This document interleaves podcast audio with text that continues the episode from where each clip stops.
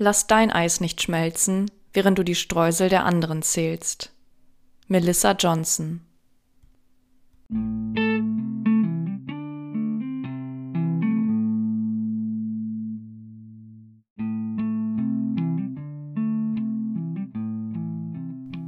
Hallo, herzlich willkommen bei Lass mal hören.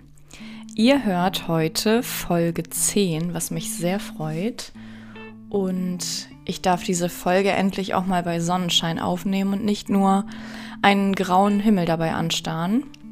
Passend dazu stelle ich euch heute eine Frohnatur vor. Sie heißt Roberta Bergmann und hat mir zwei Texte geschickt, die ich von ihr lesen darf.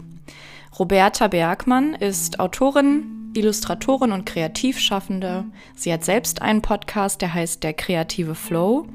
Und sie liebt es, Geschichten zu erfinden und auch Bücher zu machen. Ihr könnt sie auch finden unter www.robertabergmann.art.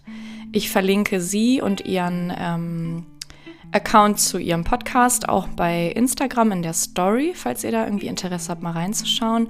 Und sie hat auch einen Shop und ich habe neulich gesehen, dass sie auch ganz tolle äh, Kunstwerke erschafft. Die findet ihr unter www.robertabergmann.shop. Also es lohnt sich auf jeden Fall reinzuschauen. Und heute darf ich lesen die beiden Kurztexte Der falsche Baron und Schwindel Ach, und gerade habe ich noch vergessen zu erwähnen, dass Roberta auch einen zweiten Podcast hat. Der heißt Die Zeitkapsel und ist ein Kurzgeschichten-Podcast. Das ist eine abgeschlossene Miniserie von 15 Episoden, die Geschichten sind von ihr und von diversen Menschen gelesen sind. Also auch sehr, sehr interessant. Hört da gerne mal rein. Jetzt wünsche ich euch erstmal viel Spaß mit den beiden Kurzgeschichten.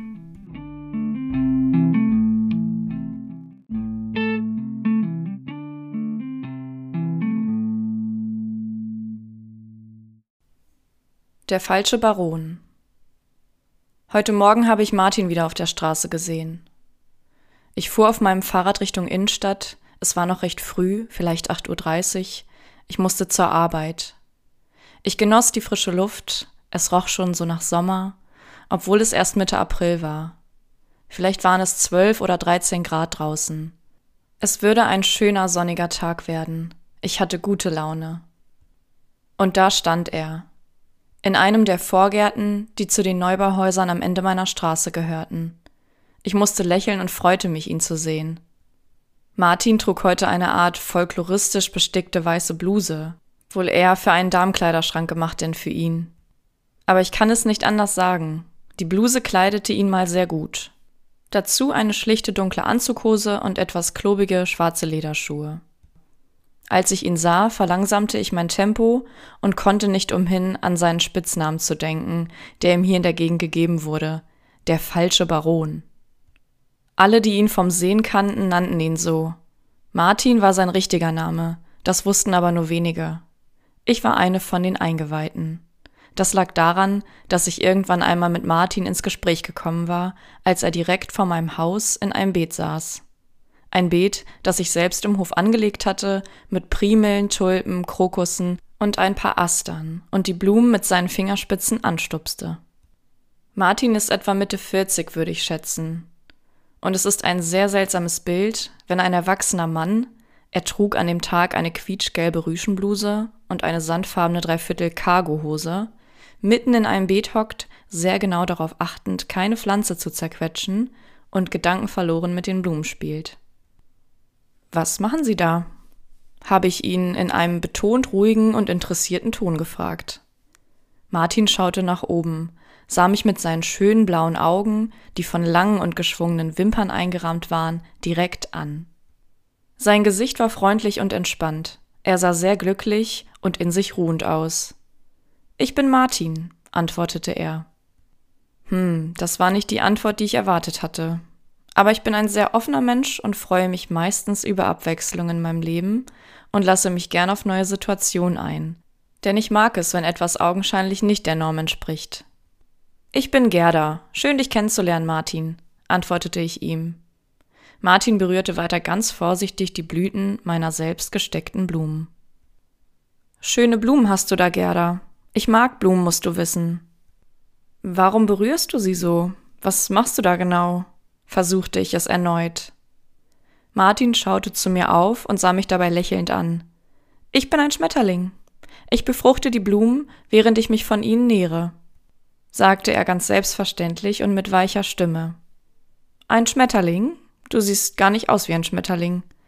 Eher wie ein Mensch, so wie ich. Dabei klopfte ich mir vielsagend auf die Brust. Nein, wirklich, entgegnete er. Heute bin ich ganz klein Zitronenfalter. Du musst nur richtig hinschauen. Seine Stimme war weich, aber hatte so einen Tonfall, der keine Widerrede zuließ, wie ein Kind, das total in seiner neu für sich entdeckten Rolle aufging und sich selbst über das Spiel komplett vergaß. Wieso sagst du heute ein Zitronenfalter, Martin? Kannst du unterschiedliche Schmetterlinge sein? Ich gebe zu, ich mochte die Absurdität des Gesprächs, und Martin war mir nicht unsympathisch. Er machte mir auch keine Angst. Die Situation wirkte zumindest sowas von unschuldig und harmlos, fast liebenswert. Weil ich gestern zum Beispiel ein grüner Baron war. Ein Eutalia Adonia Pinvilli, so heißt es auf Latein. Du kannst mich alles über Schmetterlinge fragen. Alles. Ich weiß wirklich alles über Schmetterlinge. Seine Augen leuchteten dabei. Es schien wirklich seine große Leidenschaft zu sein, ohne Zweifel. Weißt du, Martin, das ist mein Beet, und ich erlaube dir hiermit, so oft du möchtest, dich als Schmetterling an meinen Blumen zu nähren. Ich muss jetzt leider los, aber lass dich nicht von mir abhalten. Bleib weiter hier, wenn du magst.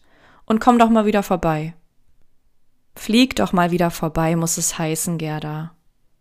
Du hast recht. Ich winkte zum Abschied und verließ schmunzelnd den Hof. So habe ich Martin das erste Mal kennengelernt. Und tatsächlich, danach saß er noch des Öfteren in meinem Beet. Manchmal sprach ich mit ihm, wenn uns danach war. Aber meistens hatte ich das Gefühl, dass er lieber allein sein wollte. Er hatte schließlich eine Aufgabe und die war verantwortungsvoll. Als ich jetzt mit dem Fahrrad an ihm vorbeifuhr, war er gerade dabei, sich an ein paar rosa Heckenrosen zu nähren, wie er es nennen würde. Er sah auf und schaute mir direkt in die Augen. Ich winkte und lächelte vom Fahrrad aus, war mir aber nicht sicher, ob er mich erkannt hatte. Doch er lächelte zurück, und ich hörte noch, wie er rief Hallo Gerda, es wird Sommer.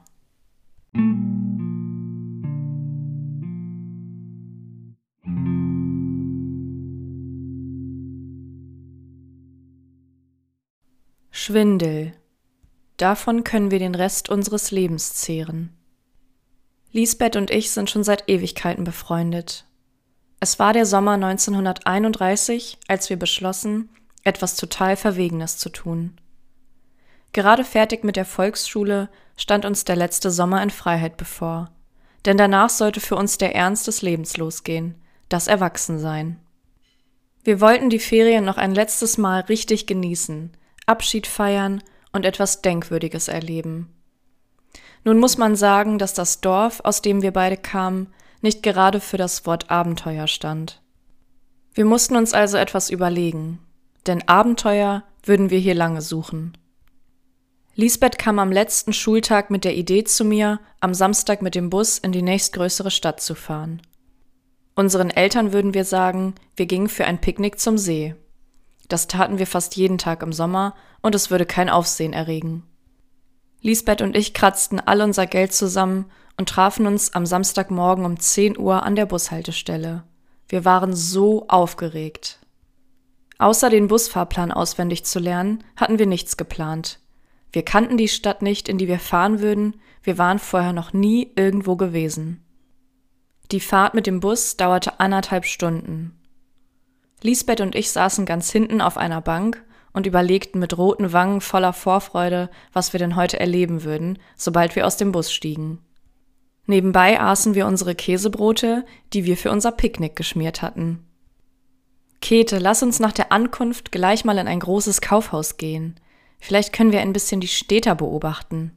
Ich würde so gerne mal einen Stadtkaffee trinken, sagte Lisbeth aufgeregt zu mir.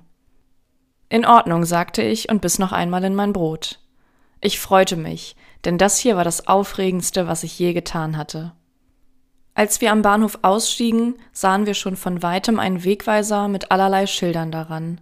städtisches Museum, Hauptfriedhof, Krankenhaus, Stadttheater, Stadtpark, Zentrum, las ich vor. Dann lass uns Richtung Zentrum gehen, sagte Lisbeth.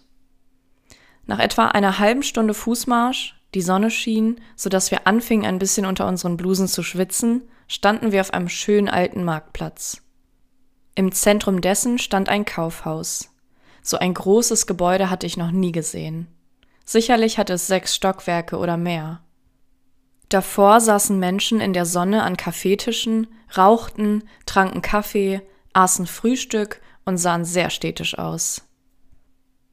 Lass uns erstmal an einen der Kaffeetische setzen und die Lage sondieren, sagte ich verschwörerisch zu Lisbeth, als wäre ich ein Privatdetektiv. In Ordnung, antwortete Lisbeth. Es war auch noch genau ein Tisch frei, allerdings im Schatten, was aber nicht so schlimm war, da wir eh total schwitzten. Wir setzten uns auf die bauchigen Kaffeestühle und studierten die Karte. Ich war viel zu aufgeregt, um an Essen zu denken. Aber einen Kaffee, das wollte ich probieren. Zu Hause durfte ich nie Kaffee trinken. Wenn die Erwachsenen Kaffee tranken, bekam ich stets Hagebuttentee. Ich bin nicht hungrig, sagte Lisbeth, aber einen Kaffee würde ich bestellen. Wir waren uns mal wieder einig. Die Kellnerin kam an unseren Tisch, schaute uns etwas verwundert an und nahm unsere Bestellung auf. Mit Milch und Zucker? Ja, gern, antworteten wir ihr beide gleichzeitig wie aus der Pistole geschossen. Nur wenig später brachte uns ein anderer Kellner das gewünschte Gedeck und wir zahlten mit unserem Kleingeld. Lisbeth nahm drei Stück Zucker, ich probierte den Kaffee erst einmal schwarz. Nach dem ersten Schluck, der mich sehr überraschte, da ich etwas weniger Bitteres erwartet hatte, griff auch ich zum Zucker, nahm zwei Stückchen, dazu etwas Kaffeesahne aus dem Kännchen und rührte genüsslich um. Ich musste grinsen, da Lisbeth ihren kleinen Finger abspreizte, während sie rührte, so als wäre sie eine sehr feine Dame. So saßen wir beide auf dem Marktplatz der großen Stadt und atmeten den Duft der großen Freiheit ein. Wir sprachen nicht. Wir schauten uns nur um, sahen die vorbeieilenden Menschen in ihren schönen Anziehsachen, mit Beuteln, Einkaufsnetzen und Taschen bepackt. Sie wirkten alle so geschäftig, als wüssten sie genau, was sie auf der Welt zu erledigen hatten. Diese Städter waren so anders als wir und alle, die wir kannten. Ich war sofort verliebt in dieses Leben. Hier wollte ich auch irgendwann vorbeieilen, bepackt mit Beuteln auf dem Weg zum Friseur oder auf die Arbeit, gekleidet in ein hübsches Kostüm. Was für ein Leben könnte das sein? Ich blickte zu Lisbeth, die ebenfalls mit glänzenden Augen auf den Marktplatz schaute, und ich wette, sie hatte ähnliche Gedanken wie ich. So saßen wir bestimmt eine Stunde in diesem Café. Inzwischen war die Sonne zu uns herübergewandert und ich wurde ein bisschen geblendet. Wieder fing ich unter meinem Rock, der Strumpfhose und der Bluse an zu schwitzen. Als ich zu Lisbeth blickte, konnte ich sehen, dass auch sie schon einen roten Kopf von der Sonne und der Hitze bekam. Wollen wir weiter? fragte ich sie. Gute Idee, Käthe. Lass uns mal in das Kaufhaus gehen, ja? Ein bisschen Geld habe ich ja noch für eine kleine Erinnerung an diesen Tag. Ein Souvenir. Den Rest des Geldes brauche ich für die Rückfahrkarte. So standen Lisbeth und ich von unserem Beobachtungsposten auf und gingen durch die große Kaufhaustür. Im Kaufhaus blieben wir beeindruckt in der großen Eingangshalle stehen. So ein Anblick, ich war überwältigt. Das war ein Schloss von einem Gebäude und überall Glas und Schaufenster, so groß wie die Scheunentür von Bauer Ebert, und der ist der reichste Bauer im Dorf. Aber noch beeindruckender war die fahrende Treppe vor uns, die in den nächsten Stock des Kaufhauses führte. Auf ihr standen Menschen und ließen sich nach oben transportieren. Lisbeth und ich schauten uns an. Wir konnten es nicht fassen. Damit wollten wir unbedingt fahren. Vor der fahrenden Treppe angekommen, blieben wir stehen. Wie steigt man da auf? Wir schauten uns etwas unsicher an. Hey Mädchen, weitergehen, los! Ihr haltet den ganzen Betrieb auf, fuhr uns ein Mann von hinten an. Lisbeth sprang zuerst auf die Stufe und verlor kurz das Gleichgewicht. Sie lachte laut und schaute mich ermuntert an. Halte dich hier fest, Käthe. Sie klopfte mit ihrer Hand auf den Griff der rollenden Treppe, der mit der Treppe nach oben glitt. Auf geht's, dachte ich und sprang beherzt auf die nächste Stufe. Wir mussten beide lachen, als ich endlich Halt gefunden hatte. Der Mann hinter uns schnaufte absichtlich laut und drängelte sich genervt vorbei. Am Ende der Treppe angekommen, sprangen wir ebenso wackelig, wie wir aufgestiegen waren, von der Stufe herunter und hielten uns dabei lachend an der Hand. Geschafft.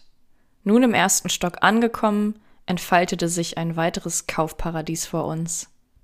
Und wir sahen, dass die fahrende Treppe die nächste Etage nahm.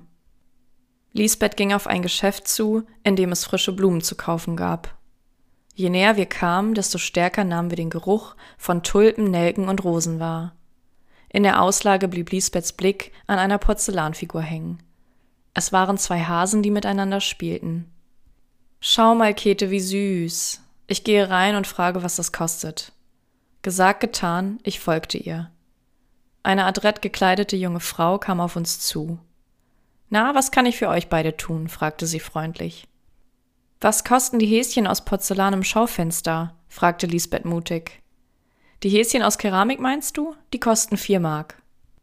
Lisbeth kramte in ihrer Rocktasche und holte all ihr Kleingeld heraus. Mist, für den Bus brauchen wir eine Mark fünfzig. Ich hab noch vier Mark fünfzig, das reicht nicht, rechnete mir Lisbeth traurig vor. Kein Problem, Lisbeth, die Mark bekommst du von mir. Das ist ein Freundschaftskauf, sagte ich und sah, wie Lisbeths Gesicht anfing zu strahlen. Wenig später verließen wir das Geschäft mit einem in Seidenpapier eingewickeltes Souvenir. Dazu eine kleine Papiertüte mit Blumenaufdruck. Wir fühlten uns für einen kurzen Moment wie die Damen in ihren hübschen Kostümen, die wir vorhin noch auf dem Marktplatz still bewundert hatten. In die nächste Etage, schrie Lisbeth euphorisch. Und was soll ich sagen? Wir fuhren mit der fahrenden Treppe alle Etagen des Kaufhauses ab, bis ganz nach oben.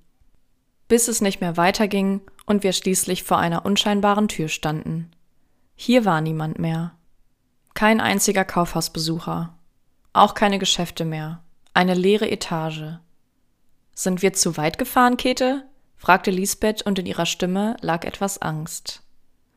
Du wolltest doch ein kleines Abenteuer erleben, oder nicht, Lisbeth? Und weißt du was? Wir sind mittendrin. Ich tätschelte ihren Arm, nahm sie bei der Hand und drückte auf die Türklinke. Zu meinem Erstaunen war die Tür offen. Ich ging voran und zog Lisbeth hindurch. Wir standen auf einer Art Vordach mit Blick auf den blauen Himmel. Oh, wie schön, sagte Lisbeth. Schau dir mal diesen Anblick an. Links neben der Tür, die wir gerade durchschritten hatten, stand eine Leiter, an eine verglaste Mauer gelehnt. Mit Blick nach oben konnte ich sehen, dass es hier noch einmal sechs oder sieben Meter nach oben ging. Lisbeth, komm, lass uns hier hochklettern. Von da oben haben wir einen noch besseren Blick. Lisbeth zögerte. Ich sah, dass sie Angst hatte. Hier ist niemand, schau doch, alles ist gut. Das ist unser Abenteuer. Lass uns darauf steigen. Lisbeth atmete tief ein, schaute nach oben, sah mich an und sagte, na gut, du hast ja recht, wir wollten das Abenteuer. Und da lachten wir beide. Geh du vor, Lisbeth, dann kann ich die Leiter für dich festhalten. Ich komme dann nach. Lisbeth hielt sich mit beiden Händen an der Leiter fest und kletterte langsam nach oben. Ich musste schmunzeln, denn ich sah irgendwann unter ihren Rock und konnte einen Blick auf ihre geblümte Unterhose werfen. Oben angekommen hörte ich sie rufen. Ich bin da, komm du jetzt bitte auch hoch. Das musste ich mir nicht zweimal sagen lassen. Ich kletterte die Leiter Sprosse für Sprosse nach oben und fühlte mich wild und frei. Oben angekommen, saß Lisbeth schon auf dem Sims der Mauer und ließ ihre Beine nach unten baumeln. Ich setzte mich neben sie. Wie erwartet war der Blick über die Stadt fantastisch. Eine Weite und Tiefe, die ich vorher noch nie so gesehen hatte. Klar, auch in unserem Dorf kann man, wenn man auf eine Scheune klettert, nach unten sehen. Aber das ist nicht dasselbe. Wir strahlten vor Freude. Alles war neu, anders und aufregend in diesem Moment. Wir sahen von hier oben viele, viele Häuser, wie mit dem Lineal gezogene Straßen und Siedlungen, Parkanlagen, die wie grüne Inseln zwischen den Siedlungen wirkten, Fabriken mit Schornsteinen, aus denen dicker Rauch aufstieg, Waldgebiete, die am Stadtrand anfingen und sich weit in den Horizont zogen. Da hinten irgendwo musste auch unser Dorf sein. Weißt du, was ich gerade empfinde, Käthe? Mir ist total schwindelig. Aber es ist ein schöner Schwindel. Einer, der meinen Kopf richtig durcheinander wirbelt. Danke für diesen Tag, du liebe Freundin. Sie drückte meine Hand. Schwindel. Davon können wir den Rest unseres Lebens zehren, antwortete ich und schaute ihr tief in die Augen. Ich wusste, dass es ein Moment war, den wir beide unser ganzes Leben nicht vergessen würden, denn es war unser erster Moment in Freiheit. Noch heute, 30 Jahre später, denke ich immer wieder gern an das Kaufhausdach zurück. An unser erstes großes Abenteuer, Lisbeth und ich sind immer noch beste Freundinnen. Nicht alles ist so gekommen, wie wir es uns damals erhofft hatten, als wir auf dem Marktplatz saßen. Ein Krieg kam dazwischen. Dann kamen irgendwann die Kinder. Wir zogen auseinander. Lisbeth blieb in unserem Dorf, während ich zwei Dörfer weiterzog, weil mein Mann dort einen Hof bewirtschaftete. Doch wir blieben in Kontakt. Ich sehe uns heute manchmal noch auf dieses Dach klettern, die Leiter hochsteigen und auf dem Sims sitzen. Nur sind wir nicht mehr 14 Jahre alt, sondern immer so alt, wie wir jetzt gerade sind. Und das ist unsere kleine große Freiheit, die uns ganz schwindelig werden lässt. Ein Schwindel, der uns berauscht und den uns keiner mehr nehmen kann.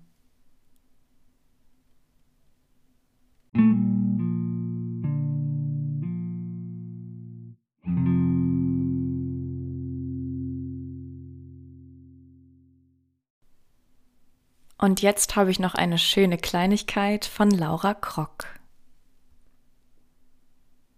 Blüten.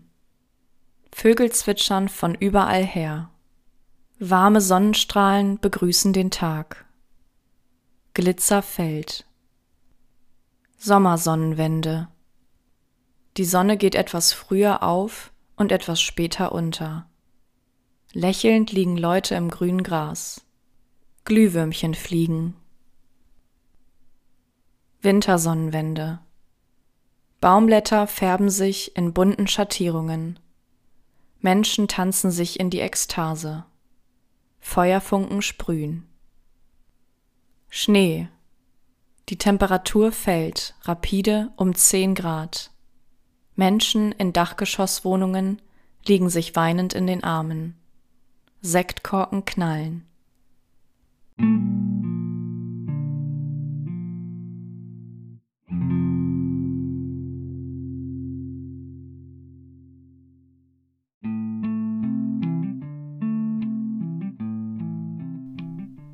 Von der Autorin Laura stelle ich die Informationen heute mal ans Ende ihres Textes.